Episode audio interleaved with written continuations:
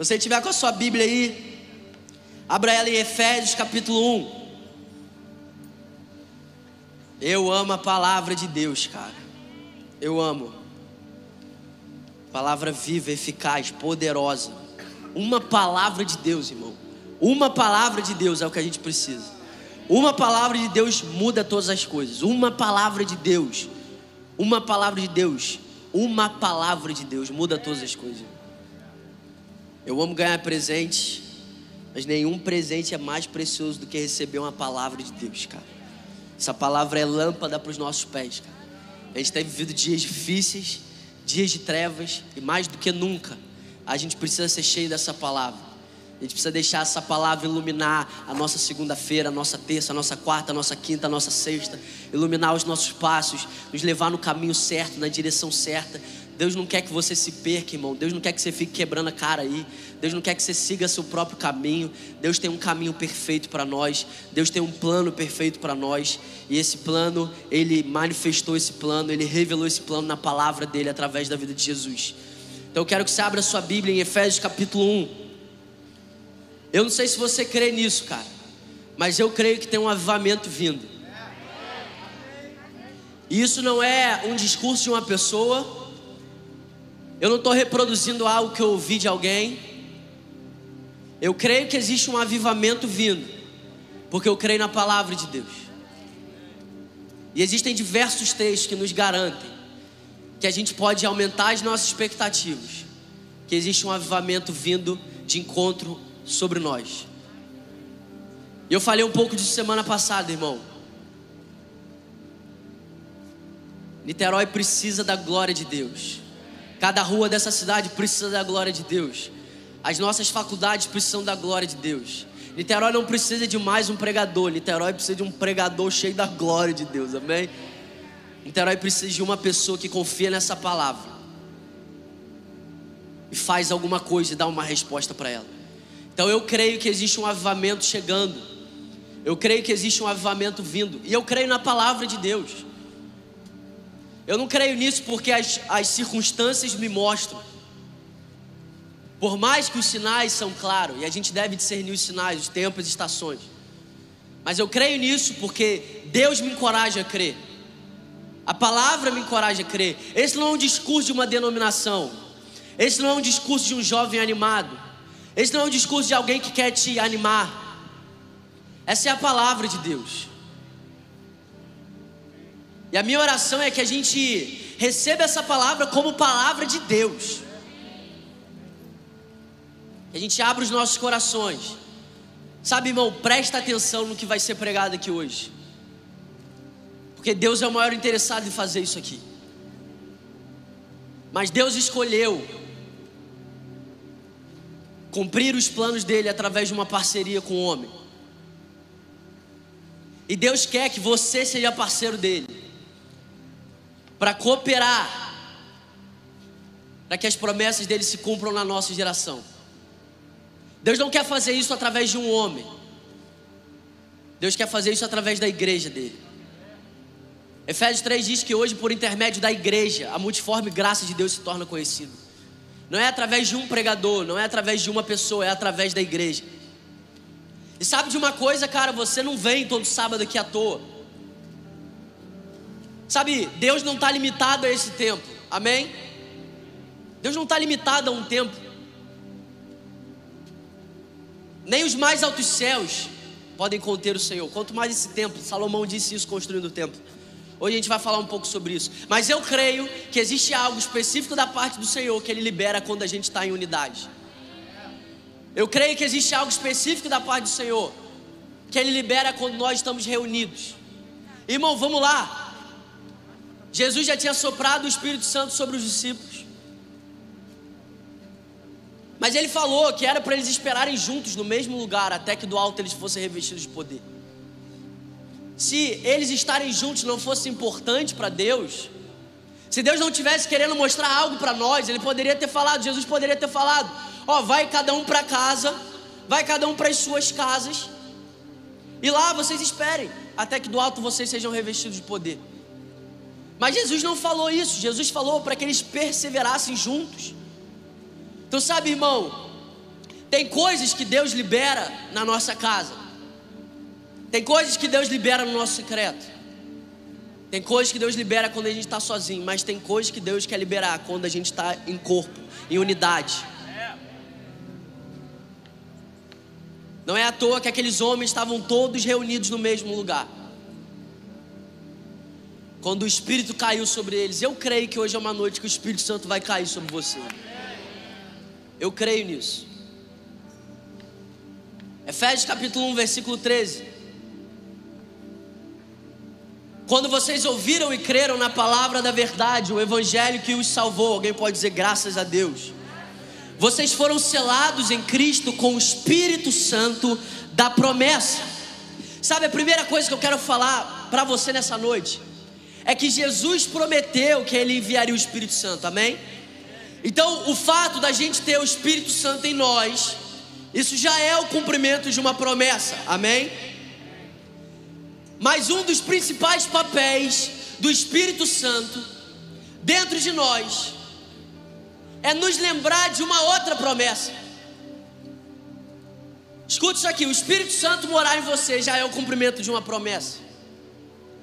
Mas o Espírito Santo em nós, ele está nos selando e nos lembrando de que existe uma outra promessa. Semana passada eu falei aqui que o Espírito Santo não foi dado em medidas. Todo mundo que nasce de novo recebe a plenitude do Espírito Santo. Ou seja, cara, você pode ser do fogo, você pode ser do mistério, você pode ser mais ou menos, você pode ser do catapite, você pode ser do jeito que você quiser, cara. Você pode ser mais na sua, se você levantou a sua mão, se você confessou Jesus, se você se arrependeu dos seus pecados. Todos nós recebemos a mesma medida do Espírito Santo. Agora, o que mais louco é que, mesmo cada um de nós recebendo a mesma medida do Espírito Santo, a Bíblia diz que toda medida do Espírito Santo em nós ainda é a primícia da promessa de Deus. Ou seja, cara, é maravilhoso ser templo, morada do Espírito Santo. Mas o Espírito Santo em nós, ele deseja nos lembrar de uma outra promessa. Ele é a primícia, ele é a primeira parte. Ele é o selo, irmão. Quão maravilhoso é ter o Espírito Santo dentro de nós. O Espírito que nos convence de que nós somos filhos de Deus. O Espírito que clama Abba Pai. O Espírito que testifica ao nosso espírito, nós somos filhos. O Espírito que revela essa palavra para nós. O Espírito que, mesmo nos dias difíceis, quando a gente está fraco, quando a gente falha, Ele nos lembra: ei, você continua sendo filho de Deus. Você foi selado, irmão. Você foi selado pelo Espírito Santo.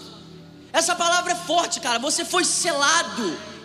Quando você recebeu o selo do Espírito Santo, você se tornou propriedade exclusiva de Deus. Você se tornou propriedade exclusiva de Deus. Você é dele. Nós somos dele. Eu sou dele. Isso é maravilhoso. Cara, já parou para pensar se não fosse o Espírito Santo dentro de nós? Já parou para pensar se de repente o Espírito Santo saísse de dentro de nós? Sabe, eu aprendo com a Thay a valorizar o Espírito Santo. A Thay, todas as vezes que ela acorda, ela fala assim: Bom dia, Deus. Bom dia, Jesus. Bom dia, meu amigo Espírito Santo. Eu creio que é um tempo da gente avançar no entendimento que o Espírito Santo não é uma energia dentro de nós, irmão. O Espírito Santo é uma pessoa. A Bíblia diz: não entristeçais o Espírito Santo, não apagais o Espírito. Então, quando o Espírito Santo veio fazer morada em nós, essa é a prova, irmão. A prova de que você é filho de Deus não é por causa da sua perfeição. A prova de que você é filho de Deus não é pelo seu mérito e pelo seu esforço. A prova de que você é filho de Deus é porque você foi selado com o Espírito Santo. E Deus não é um Deus que coloca um selo e depois tira. Quão maravilhoso é saber que nós somos propriedade exclusiva de Deus. Quão maravilhoso é, seguindo aqui o texto, o texto diz que Ele é a garantia da nossa herança. Sabe, irmão, talvez seu pai não tenha deixado tantas fortunas para você, Talvez não pareça que seu pai vai deixar grandes fortunas para você, mas quando você conhece a herança que o teu pai celestial já liberou sobre você, você já não está mais tão preocupado se você vai ter uma herança aqui nessa terra. Existe uma herança para cada um dos filhos de Deus. Existe uma herança para cada um dos filhos de Deus. E o Espírito Santo em nós, ele é a garantia de que nós somos herdeiros. Ele é a garantia que um dia nós receberemos essa herança.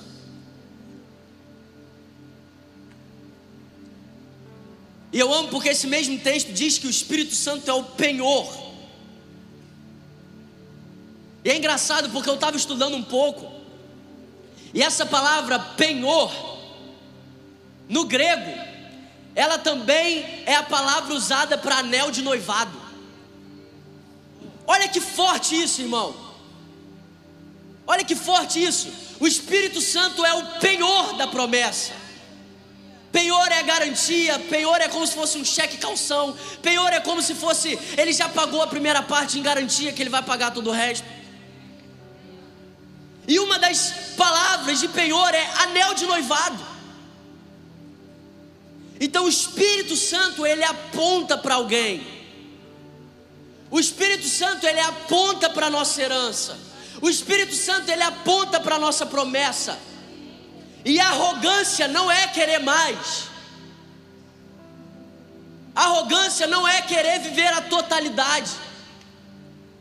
Arrogância é desconsiderar aquilo que custou um preço muito alto para que Jesus liberasse sobre nós.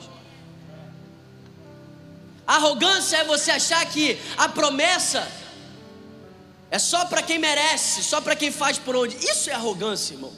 E que Deus quebre toda arrogância no nosso meio. Ele é o penhor, ele é um anel de noivado. Todas as vezes a Thay olhava para o anel de noivado que eu dei para ela, ela pensava no casamento. E é por isso que a gente vê tantas pessoas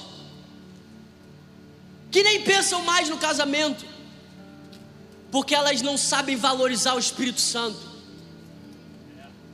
Elas acham que o Espírito Santo é para trazer uma boa sensação o Espírito Santo é uma pessoa, meu irmão. É uma pessoa da Trindade, é Pai, Filho Espírito. E esse Espírito está dentro de nós.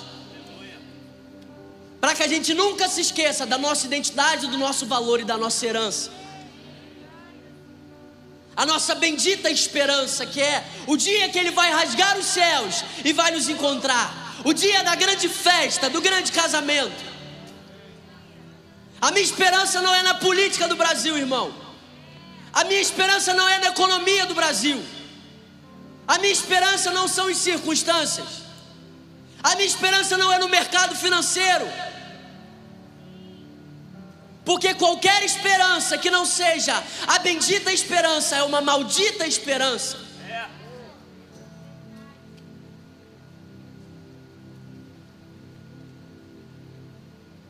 Então o Espírito Santo é como se fosse um anel de noivado em nós, garantindo que em breve, em breve, em breve, nós estaremos nos casando com Jesus. Mas a grande verdade é que às vezes a gente apaga tanto o Espírito Santo, que a gente fica assim: por que, que ele não está fazendo isso comigo? Não é que ele não está fazendo, é porque talvez você não esteja ouvindo. Talvez você não esteja criando espaço para que essa verdade queime no teu coração. A gente precisa valorizar o Espírito Santo, amém? Romanos capítulo 8, versículo 22. Diz assim: Sabemos que toda a natureza criada geme até agora como em dores de parto. E não só isso, mas nós mesmos que temos os primeiros frutos do Espírito, primícia nós gememos interiormente, esperando ansiosamente. Irmão, se a sua espera não é ansiosa, talvez você esteja esperando outra coisa. Se a sua espera não é uma espera ansiosa, talvez a sua esperança esteja em outra coisa. Se essa espera não queima o teu coração, se essa espera não te levanta da tua cama na segunda-feira, talvez ou você esteja esperando outra coisa, ou você tenha se esquecido da tua, da tua herança. E eu amo porque é nosso dever não apagar o espírito. É nosso dever cultivar uma vida de intimidade. É nosso dever ter óleo todos os dias e azeite. Eu preguei sobre isso tem umas três semanas. E quão maravilhoso é ter o Espírito Santo em nós. E quão maravilhoso é saber que isso é a primícia da minha herança. Quão maravilhoso é saber que os meus dias nessa terra, que os meus dias nessa era, não são dias sem propósito. Eu não estou caminhando para o além. Eu sei para onde eu estou indo. Eu sei que em breve virá o meu encontro. O Espírito Santo é o selo. O Espírito Santo é a garantia. Jesus disse que era melhor, era melhor que ele fosse para que ele enviasse o consolador. Era melhor. A gente precisa valorizar o Espírito Santo. A gente precisa cultivar essa vida para que o Espírito Santo não seja apagado do nosso interior. Irmão, se o Espírito Santo se apagar dentro de você. Mas eu amo que Paulo, ele chega para Timóteo, chama Timóteo a responsabilidade. Fala assim: Timóteo, reaviva a chama do dom que existe em você. Sabe, irmão? Eu não vou botar a mão na tua cabeça para você reavivar a chama do dom que existe em você. Isso não é minha responsabilidade. A minha responsabilidade é pregar a palavra. Mas o que você vai fazer com a palavra que foi liberada é sua responsabilidade. A palavra que Jesus pregou, ele pregou para todas as pessoas, para os religiosos, ele pregou para as prostitutas, ele pregou para os publicanos, ele pregou para o rico, para o pobre. Foi a mesma palavra. E por que que a mesma palavra tem resultados diferentes? Se é a mesma palavra. Porque muito dessa palavra depende de como você vai reagir a ela. Irmão, essa palavra é de Deus. Mas se você sair daqui e você não guardar essa palavra no seu coração, se você não der uma resposta a essa palavra, ela não vai mudar nada na sua vida. Agora, se você, cheio do temor, receber essa palavra como uma palavra de Deus, ah, meu amigo, aí Deus vai fazer infinitamente mais do que você está imaginando, porque existe poder nessa palavra. Existe poder nessa palavra. E essa palavra precisa descer da nossa mente para o nosso coração. O Evangelho não é um bom discurso. Tem um monte de bom discurso no mundo. O Evangelho não é um discurso de sabedoria humana, porque sabedoria humana não muda a tua vida. O apóstolo Paulo, quando ele vai pregar, ele fala assim: Ó, eu não me apresentei diante de vocês com um discurso de sabedoria humana, mas eu me apresentei cheio do poder de Deus. Existe poder na palavra, existe poder nessa palavra liberada. Eu creio que tem pessoas aqui que a sua vida nunca mais vai ser a mesma, porque você acreditou que essa palavra é de Deus. Você acreditou que essa palavra não é de um pregador aqui em cima. Você está recebendo essa palavra como uma palavra de Deus para você. E a partir de hoje, você vai esperar ansiosamente o cumprimento de cada uma das promessas de Deus. Quem sabe a herança que vai receber, espera ansiosamente. Irmão, a criação geme, esperando o cumprimento das promessas de Deus. A criação não é imagem e semelhança de Deus. A criação não desfruta do relacionamento que nós desfrutamos com Deus. A criação não pode ser chamada de filho de Deus. A criação não pode ser chamada de propriedade exclusiva de Deus. Então eu não aceito que a criação que não desfruta das mesmas realidades que eu desfruto, gema mais que eu, espere mais que eu. Não. Não, irmão, pelo amor de Deus. Sabe o que, que um dia Deus falou comigo, Bernardo? Tá vendo esse furacão? É a criação esperando ansiosamente. Vamos lá, irmão. Você acha que essas coisas é por acaso? Terremoto? Você acha que é por acaso, irmão? Eu vejo o gemido da criação em cada terremoto. Eu vejo o gemido da criação em cada furacão. Eu vejo o gemido da criação em cada desastre natural. Isso tudo me lembra que eu não aceito gemer menos do que eles. Eu não aceito esperar menos do que eles. Eu não aceito ter uma espera passiva diante de uma esperança tão gloriosa. Eu não aceito viver uma vida de culto em culto, conferência em conferência, se eu estou com o anel de noivado, que é o Espírito Santo, me preparando para o grande dia do casamento.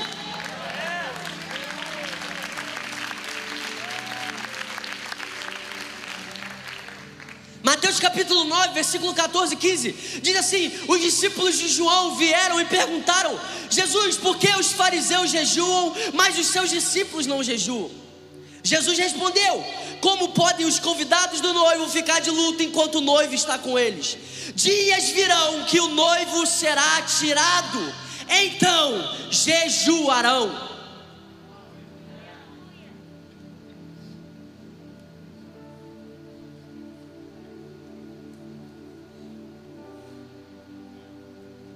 Jesus nunca chegou e falou assim: vocês precisam jejuar. Mas Jesus deixou muito claro que um povo que sente saudade do noivo jejua. Um povo que espera o noivo jejua. E sabe qual é a minha oração? Que Deus libere fome por Jesus no nosso meio fome, que toda fome de aprovação, que toda fome de aplausos, que toda fama, toda fome de sucesso, toda fome de fama se converta numa fama por fome por Jesus, caramba. Sai, demônio. Fome por Jesus. Fome por Jesus. Tem um banquete na nossa mesa a gente não percebe o banquete que já está diante de nós. E a gente fica pedindo para Deus mandar o banquete. E a gente faz da nossa oração uma tentativa de enganar a Deus pelo fato da gente não ter fome. Mas que Deus gere fome no nosso coração, irmão. Fome e sede. Que assim como a corça anseia por águas, assim o nosso coração anseia o Deus vivo sede de Deus, fome de Deus, fome de Jesus, sede de Jesus. Eu creio que Deus está levantando uma geração que tem fome dele, fome e sede.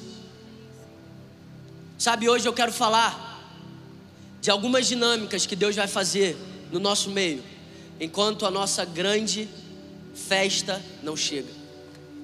Algumas coisas que Deus já começou e vai continuar e algumas dinâmicas que vão se intensificar, que Deus vai fazer para cumprir os propósitos dele no nosso meio, enquanto o nosso casamento não chega.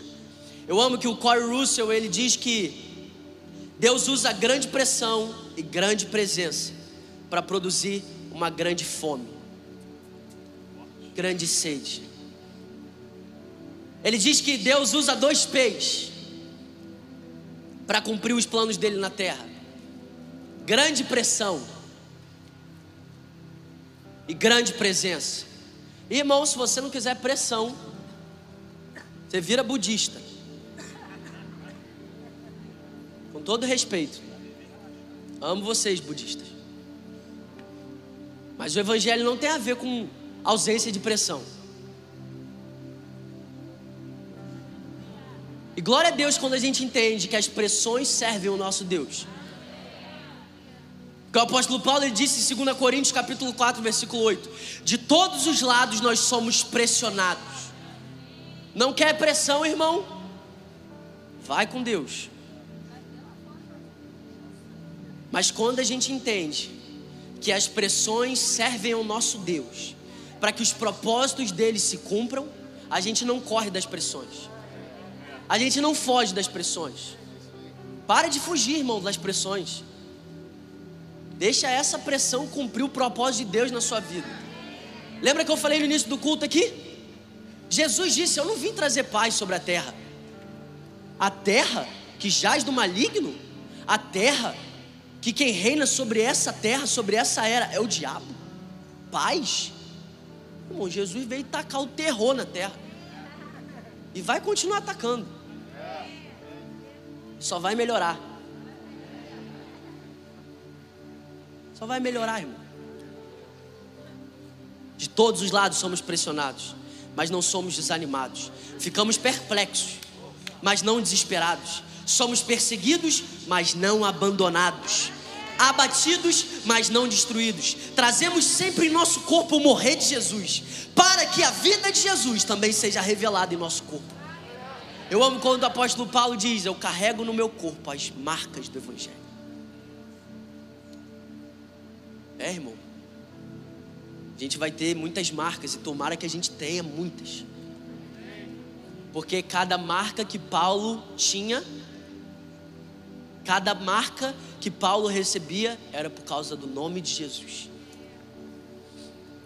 Eu oro para que a gente seja uma geração que possa dizer isso. Eu carrego no meu corpo as marcas do Evangelho de Jesus. E Deus vai usar, irmão, grande presença e grande pressão. É por isso que você vai ver na Bíblia os momentos de maior glória são os momentos de maior pressão. Amém? Sadraque, Mesaque e Abidinego na fornalha, Daniel na cova, Jesus na cruz. Vamos lá, irmão. Quando a gente entende que as pressões da vida servem ao nosso Deus para o cumprimento do propósito dele, a gente não foge delas. Sabe, irmão, o Evangelho não é sobre te dar uma vida perfeita. O Evangelho é sobre te preparar para o grande dia. E Jesus deseja uma noiva madura, uma noiva preparada, uma noiva pronta para o casamento. E a gente precisa entender que Deus vai continuar mandando grandes pressões. Irmão, se você está achando que o fim do Covid acabou os problemas, só abre a tua Bíblia aí, lê Daniel, lê Joel.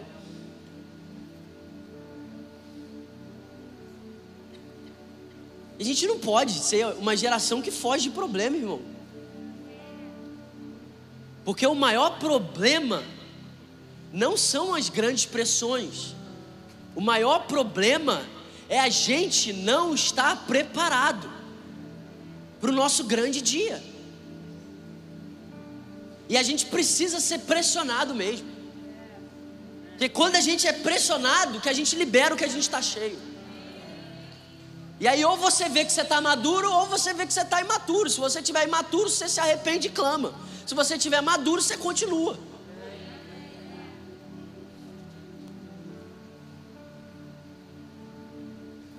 A gente tem que parar, irmão, de achar que é o diabo por trás de tudo, meus irmãos. Só se o diabo tá alinhadinho com Deus, mas pior que Deus, cara, o diabo é tão burro, mano. Eu amo que o Hernan Dias Lopes diz que o diabo é um cachorro na coleira de Deus. Vai até ele volta, vai e volta. Não corra da pressão, irmão. Deixa essa pressão gerar em você o que Deus deseja. Deus deseja um povo maduro. Deus deseja um povo experimentado. Deus deseja um povo com marcas. Deus deseja um povo que anda acima das circunstâncias. Daniel capítulo 11, versículo 32. Nem comecei a pregar, misericórdia. Passa para Daniel capítulo 12, versículo 9. Daniel capítulo. Ele respondeu: Siga o seu caminho, Daniel, pois a palavra está selada e lacrada até o tempo do fim. Muitos serão purificados Irmão, uma das principais formas de Deus purificar é através do fogo. E fogo tem tudo a ver com pressão. Quanto mais a igreja é perseguida, mais a igreja é purificada. Quanto mais a igreja é purificada, mais a igreja amadurece. Quanto mais pressões, mais nós avançamos, irmão. E é isso que o diabo não entende. Ele é burro, ele continua, mas ele está servindo a Deus. Ele está cooperando com os propósitos de Deus. E eu quero ser forjado, irmão.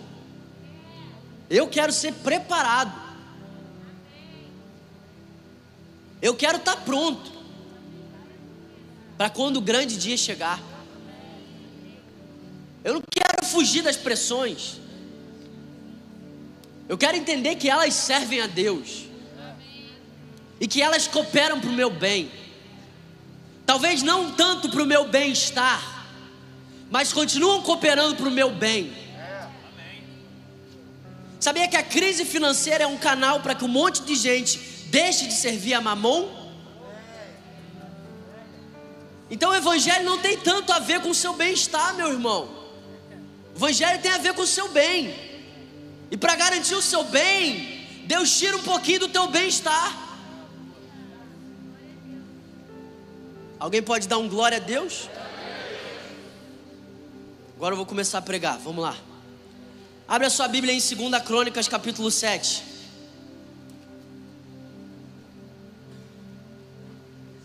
Versículo 1.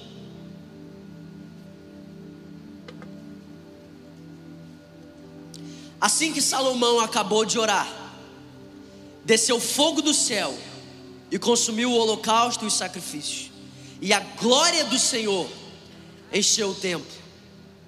Os sacerdotes não conseguiam entrar no templo do Senhor, porque a glória do Senhor os enchia.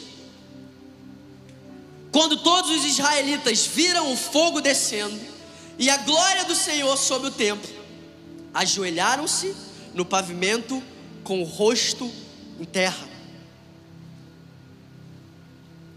Adoraram e deram graças ao Senhor, dizendo: Ele é bom, e o seu amor dura para sempre. Agora vai para 2 Crônicas, capítulo 7, versículo 11. Quando Salomão acabou de construir o templo do Senhor e o palácio real, executando bem tudo o que pretendia realizar no templo do Senhor e em seu próprio palácio, o Senhor lhe apareceu de noite e disse: ouvi a sua oração e escolhi esse lugar para mim como um templo para sacrifícios.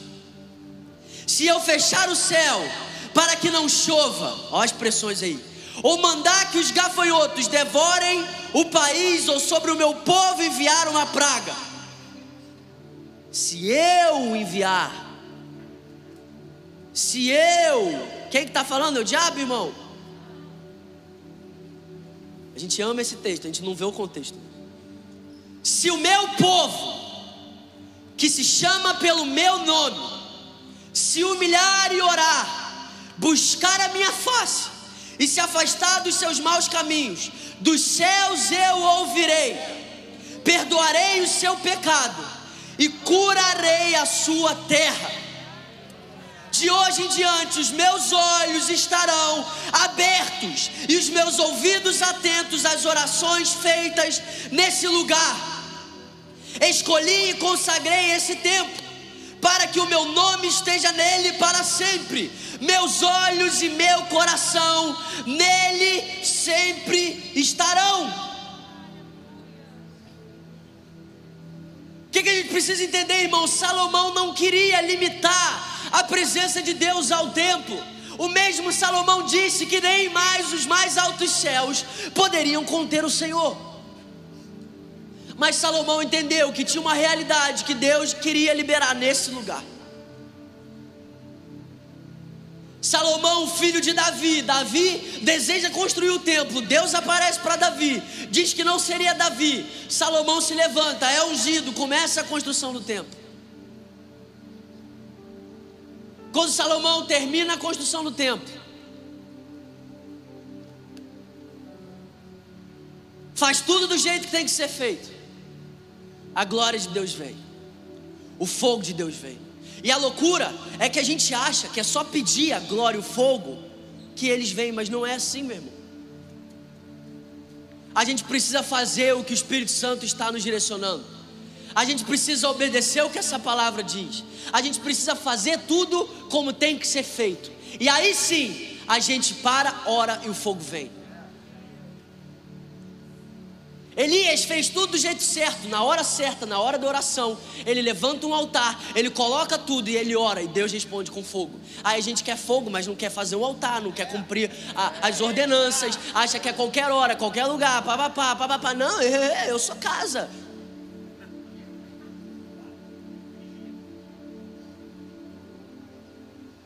Parceria, irmão.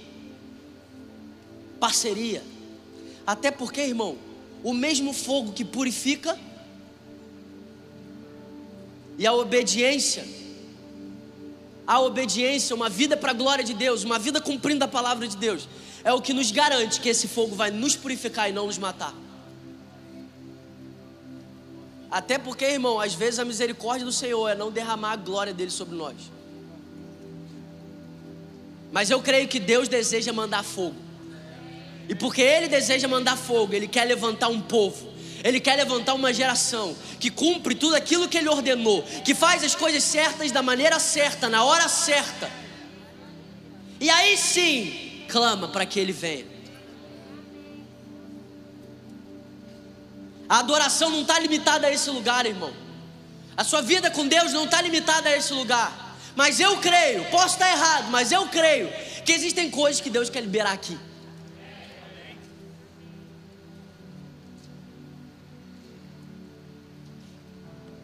Eu creio que tem coisas que Deus quer liberar aqui. Isso aqui nunca pode ser um cronograma. Isso aqui nunca pode ser só mais um encontro. A gente tem que vir todos os dias para esse lugar, crendo que o que Deus fez na época de Salomão, Ele está prestes a fazer nos nossos dias. Existe um avivamento vindo. Deus deseja liberar o fogo dele sobre nós. Deus deseja derramar a glória dele. Ele já nos prometeu que toda a terra se encheria da glória de Deus. Ele já nos prometeu que toda a terra se encheria do conhecimento da glória de Deus. Mas ele quer levantar um povo em Niterói hoje que cumpre aquilo que o Espírito Santo está dizendo às igrejas. E aí sim, levanta as suas mãos e clama, e aí ele responde com fogo.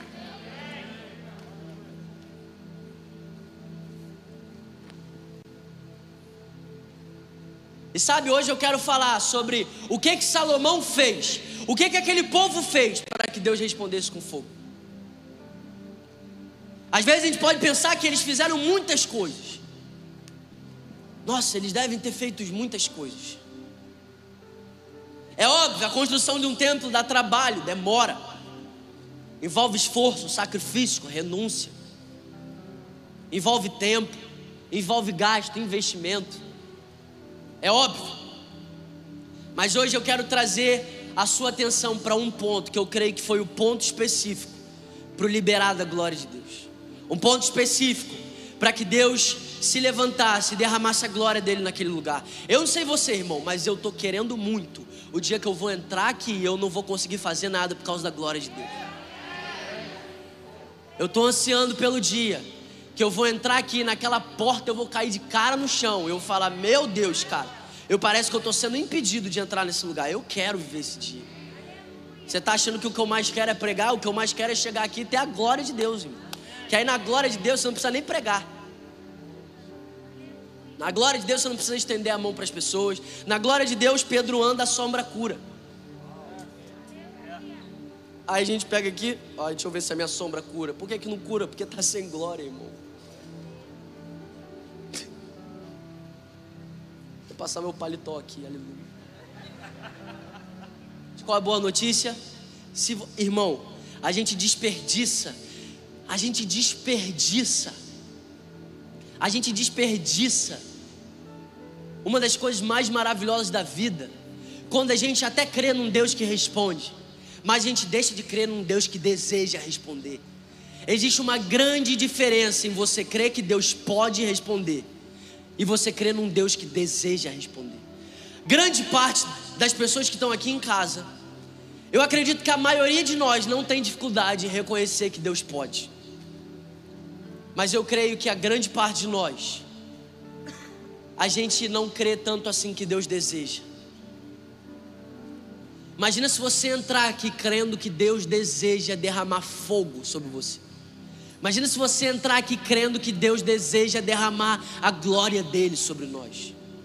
Imagina se você parar de gastar tempo tentando convencer o Senhor, ouvir o que o Espírito Santo diz à igreja, se posicionar, viver uma vida construindo altares, edificando altares, para que aí sim você levante a sua mão e o fogo venha. Eu creio que Deus está transicionando a gente de um povo que crê que Ele pode, para um povo que crê que Ele deseja. Tem gente que crê que Ele pode, mas vive uma vida apática, vive uma vida qualquer, vive uma vida muito abaixo da vida que Jesus nos deu, porque crê que Ele pode, até os demônios creem e se submetem. A Bíblia diz que até os demônios creem. Então qual é a nossa diferença, irmão? A nossa diferença é quando a gente deixa apenas de crer que Ele pode, para a gente começar a crer que Ele deseja. Que aquilo que Ele faz, Ele não faz porque Ele tem que fazer, Ele faz porque Ele deseja fazer. Quando uma pessoa é curada, a pessoa não foi curada porque Deus tinha que curar ela, a pessoa é curada porque Deus se importa com ela. Porque Deus deseja que ela seja curada. Porque Deus deseja trazer restituição. Porque Deus deseja trazer essa pessoa para uma vida em abundância. As coisas que Deus faz, Ele não faz porque Ele tem poder apenas, Ele faz porque o poder dele é cheio de desejo. E a gente precisa transicionar para esse lugar. Um lugar que crê que Ele deseja. Irmão, como você adoraria a Jesus se você transicionasse de uma mentalidade que Ele pode para uma mentalidade que Ele deseja? Como você ouviria uma pregação se você transicionasse de uma mentalidade que Ele pode para uma mentalidade que Ele deseja? Como você viveria os seus dias se você transicionasse de uma mentalidade que Ele pode para uma mentalidade que Ele deseja?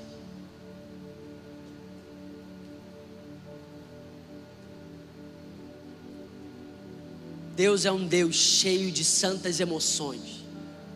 Deus é um Deus cheio de santos desejos.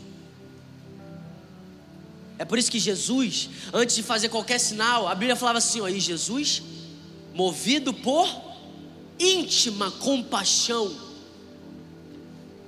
não era Jesus movido pelo poder que ele tinha, Jesus movido por íntima compaixão, as suas causas geram em Deus íntima compaixão.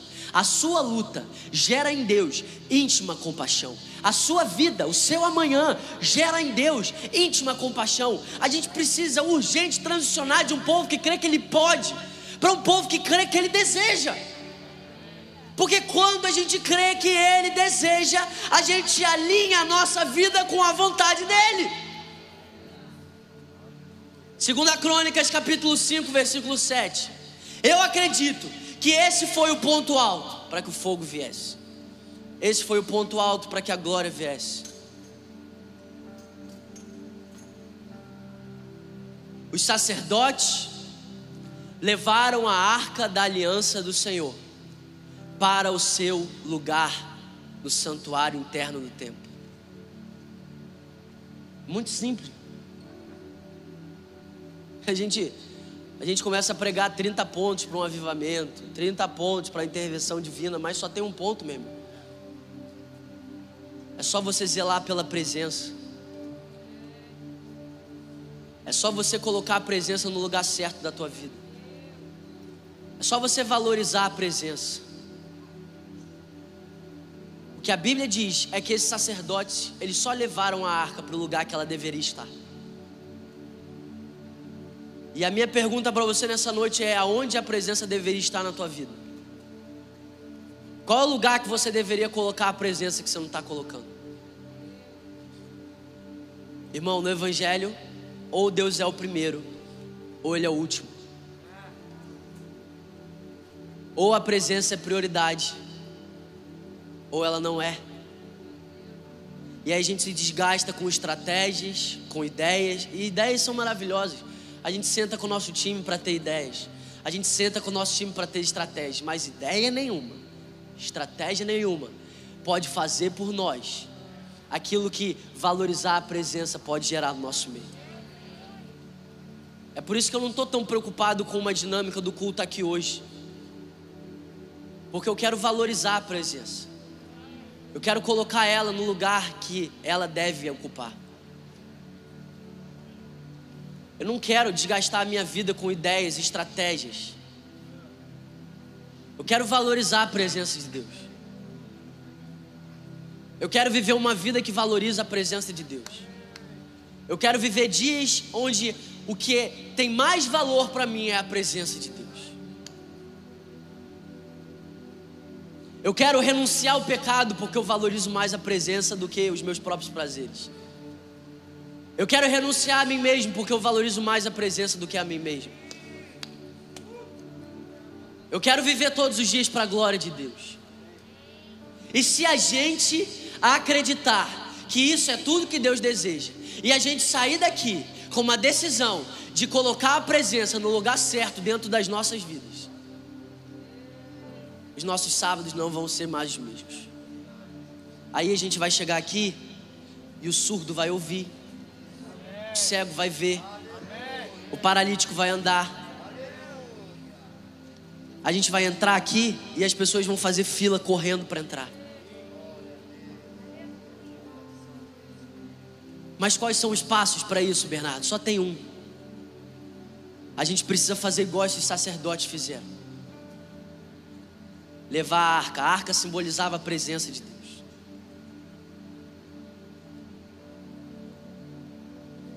E eu amo o zelo desses homens, porque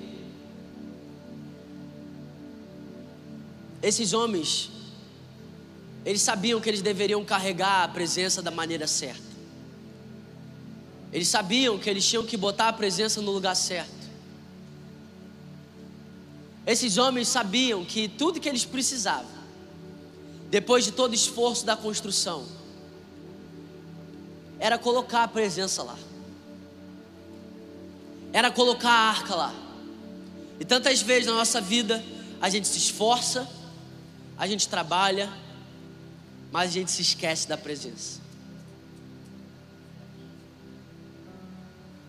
Tantas vezes a gente está compartilhando os nossos sonhos, as nossas metas, e a gente nem para para ouvir qual é a vontade de Deus. E a gente nem para para perguntar qual é a opinião de Deus. A gente acha que consagrar alguma coisa é pedir para Deus botar a mão naquilo que você decidiu.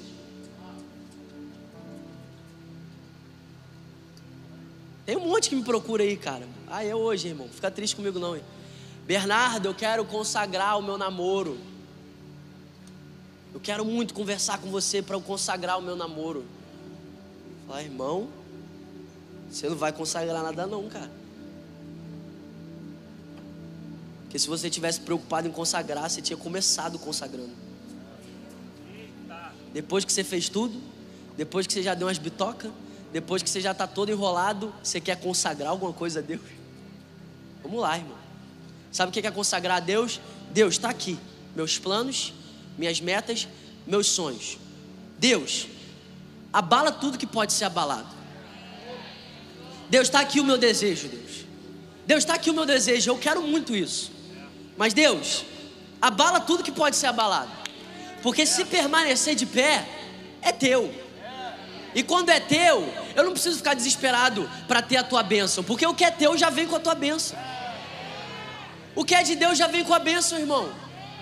Você não precisa ficar correndo atrás de mim para eu abençoar teu namoro. Se seu namoro é de Deus, já está abençoado. Se seu namoro não é, eu não posso abençoar. Vamos lá, irmão. A gente tem que transicionar essa mentalidade, cara. É uma vida consagrada. Porque uma vida onde tem a glória de Deus é uma vida consagrada, irmão. A glória vem, o fogo vem, a presença vem diante de um povo que se consagra. Por isso que Deus chegou para Moisés e falou: Moisés, manda o povo se santificar, porque amanhã eu vou fazer maravilhas no meio deles. Porque um povo que não está santificado, as maravilhas de Deus não são tão maravilhosas assim, irmão. A mesma água do dilúvio que levou Noé e sua família matou a humanidade. As mesmas pragas que mataram o povo no Egito libertou o povo de Israel. E Deus chama elas de maravilhas. Vou fazer maravilhas no meio de você. Então, se não está tão maravilhoso para você, é porque talvez você não esteja se preparando. Tem alguém recebendo essa palavra aqui, irmão? Eu sei, talvez você não está feliz aí de ouvir essa palavra, mas eu não estou preocupado, não, irmão. Eu quero que a gente se reúna aqui e a glória venha. Eu quero que a gente saia daqui cheio do poder de Deus para que a gente invada as faculdades, invada as escolas, invada os prédios, a gente invada o mercado de trabalho, não só como um evangélico. Oi, eu sou evangélico. Vamos ali no barzinho beber? Eu não sou evangélico, eu não posso. Uau! Confirmando a palavra aí, ó.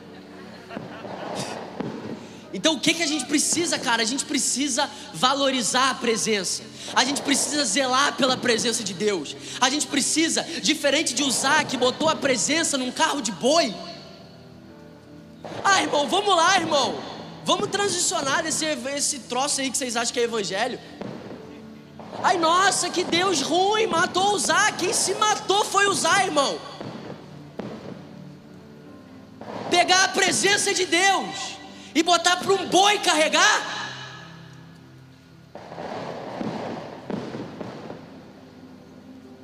Como diz Vitor Vieira, Deus é bom, mas não é bonzinho. Então a gente precisa viver uma vida zelando pela presença, porque ela é digna de zelo. Você tem noção que Deus poderia habitar em qualquer lugar, Ele te escolheu para ser morada. Nossa, Bernardo, não estou gostando dessa pregação não, pesada. Nossa, zelo pela presença. Ai, eu achei que ia botar nos carros de boi aí para levar. Você é morada de Deus, irmão.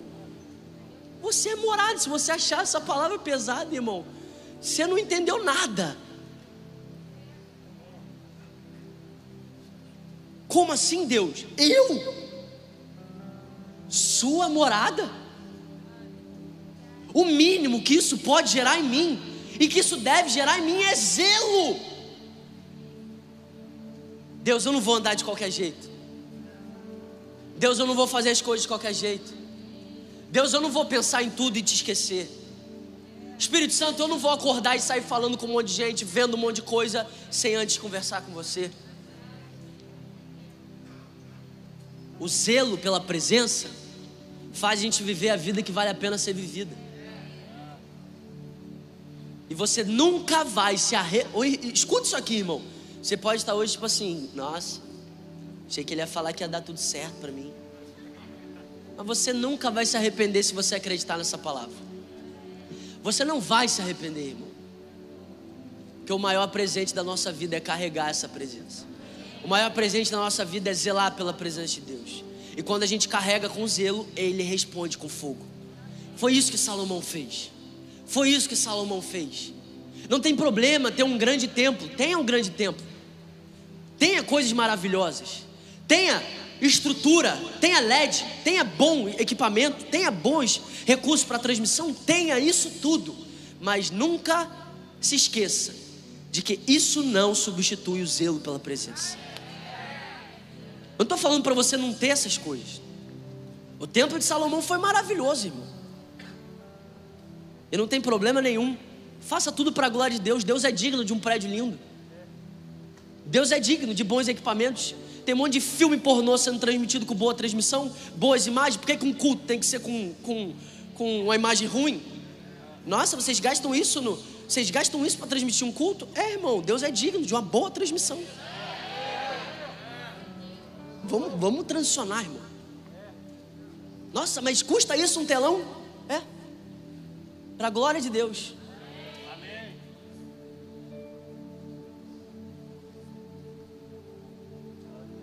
Mas isso aqui, nunca, nunca pode substituir a presença de Deus. Que a gente tenha o melhor LED, que a gente tenha os melhores equipamentos, que a gente tenha as melhores cadeiras, que a gente tenha os melhores microfones, os melhores aparelhos, mas que a gente nunca se esqueça que a glória só vem quando a presença é valorizada. A glória só vem quando a presença é honrada. Eu creio que Deus quer responder com fogo. Eu creio que o avivamento está chegando. E eu estou doido para ele chegar, irmão. Eu estou doido para ele chegar, cara.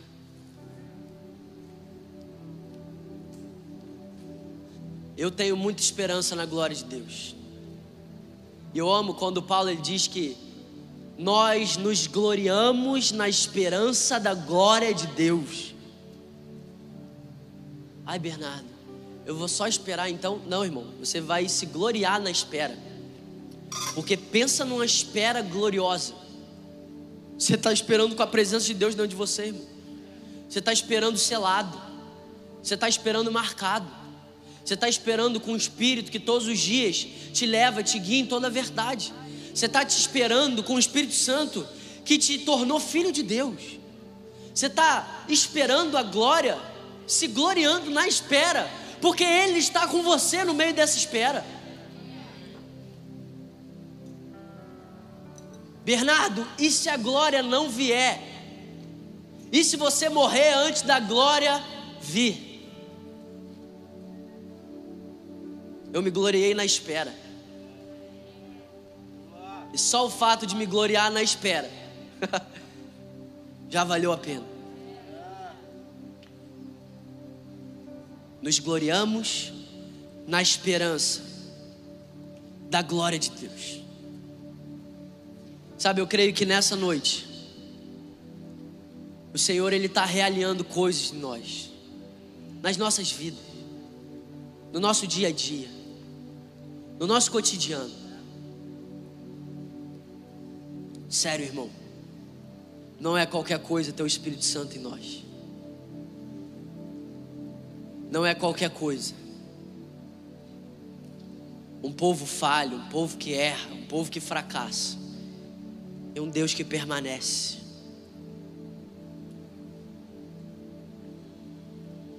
Um Deus tão misericordioso que sabe que a gente nem sabe orar como convém, e por isso o próprio Espírito intercede. Espírito Santo nos lembra que nós somos filhos. E sabe de uma coisa, irmão? Isso é bom demais para você não viver. O Evangelho é bom demais para você não viver. E se você está aqui nessa noite, e você está ouvindo sobre ser selado, sobre ser filho de Deus, eu quero que você saiba que isso está disponível para você. primeiro passo é o selo. O segundo passo é a glória. O primeiro passo é você dizer: Deus, se você quer, então faz morada em mim. O segundo passo é deixar esse espírito te guiar e governar a sua vida. Valorizar a presença, zelar pela presença. É quando você ia fazer algo, o espírito dentro de você fez assim, não, e você, não. É quando você ia olhar para alguma coisa, o Espírito Santo sussurrou dentro de você, não olha. Você faz assim, não olha. É quando abre uma porta escancarada, meu Deus, só pode ser de Deus. E o Espírito Santo fala assim: ó, sai dessa, que é furada e você não entra por essa porta. É quando você tem tantos compromissos, tantas responsabilidades, todos nós temos, mas você continua separando espaço para Ele. Sabe, o Espírito Santo quer nos ensinar a valorizar a presença dEle.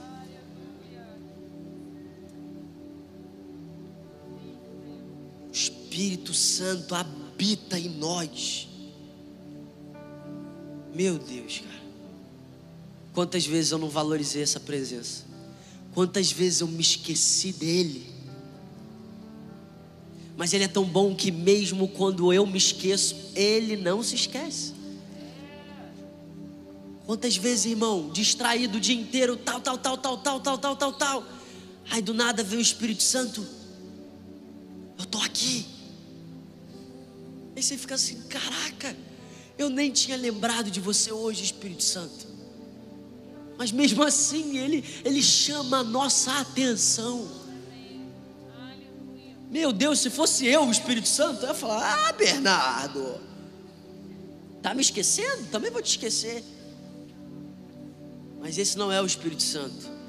Ele é o nosso ajudador. Você precisa de ajuda, irmão. Você precisa do Espírito Santo. Você precisa de consolo. Você precisa do Espírito Santo. Você precisa de um amigo. Você precisa do Espírito Santo.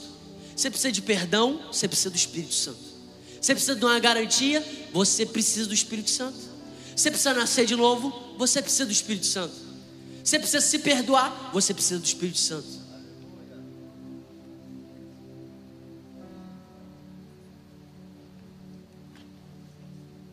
Sei que hoje Deus nos trouxe aqui por dois motivos. Um, porque Ele quer falar para pessoas seladas que existe mais. E dois, Ele quer falar para pessoas que ainda não foram seladas que esse selo está disponível. Talvez você entrou aqui, você nunca reconheceu o Senhor Jesus. Você nunca confessou Jesus como seu Salvador. Talvez você tenha vivido uma vida de qualquer jeito, sem propósito, vazia. Você só sai daqui hoje, do mesmo jeito que você entrou, se você quiser. Porque um dia Jesus disse assim: Se vocês sendo maus, sabem dar bons presentes aos seus filhos, quanto mais o meu Pai que está nos céus, não dará o Espírito Santo ah, Bernardo, mas eu não sei se eu posso. Para quem que ele dá o Espírito Santo? Para todos que pedem. Talvez você veja aqui hoje para ser lembrado que existe mais. Para ser lembrado de que nós precisamos zelar pela presença. Para ser lembrado que nós podemos ter uma expectativa gloriosa. Mas talvez você veja aqui hoje só para você ser selado. Para você deixar de acreditar que você é obra do acaso. Porque os filhos de Deus não nasceram da vontade do homem. Você nasceu do desejo de Deus. Você não nasceu da vontade ou da falta de vontade dos seus pais. Você não nasceu por causa de um acidente. Você não nasceu por causa de um mole. Você não nasceu porque uma coisa deu errado. Você não nasceu porque uma camisinha estourou, irmão. Você nasceu porque antes da fundação do mundo, antes da fundação do mundo, Deus, Jesus e o Espírito Santo sonharam com você. Escreveram e determinaram cada um dos seus dias. E hoje, o Deus que já escreveu a sua história, o Deus que já escreveu cada um dos seus dias, Ele está te chamando para Ele te selar, para você receber uma garantia a garantia de que existe perdão para você, a garantia de que Deus não está triste com você, a garantia de que você é amado, a garantia de que a sua vida está nas mãos dele. Mas para receber esse selo, você precisa confessar a Jesus. Jesus disse: Todo aquele que confessar o meu nome diante dos homens, o meu Pai confessará o seu nome diante dos céus. Deus não te trouxe aqui para você ouvir uma boa mensagem. Deus te trouxe aqui para marcar a sua vida para sempre.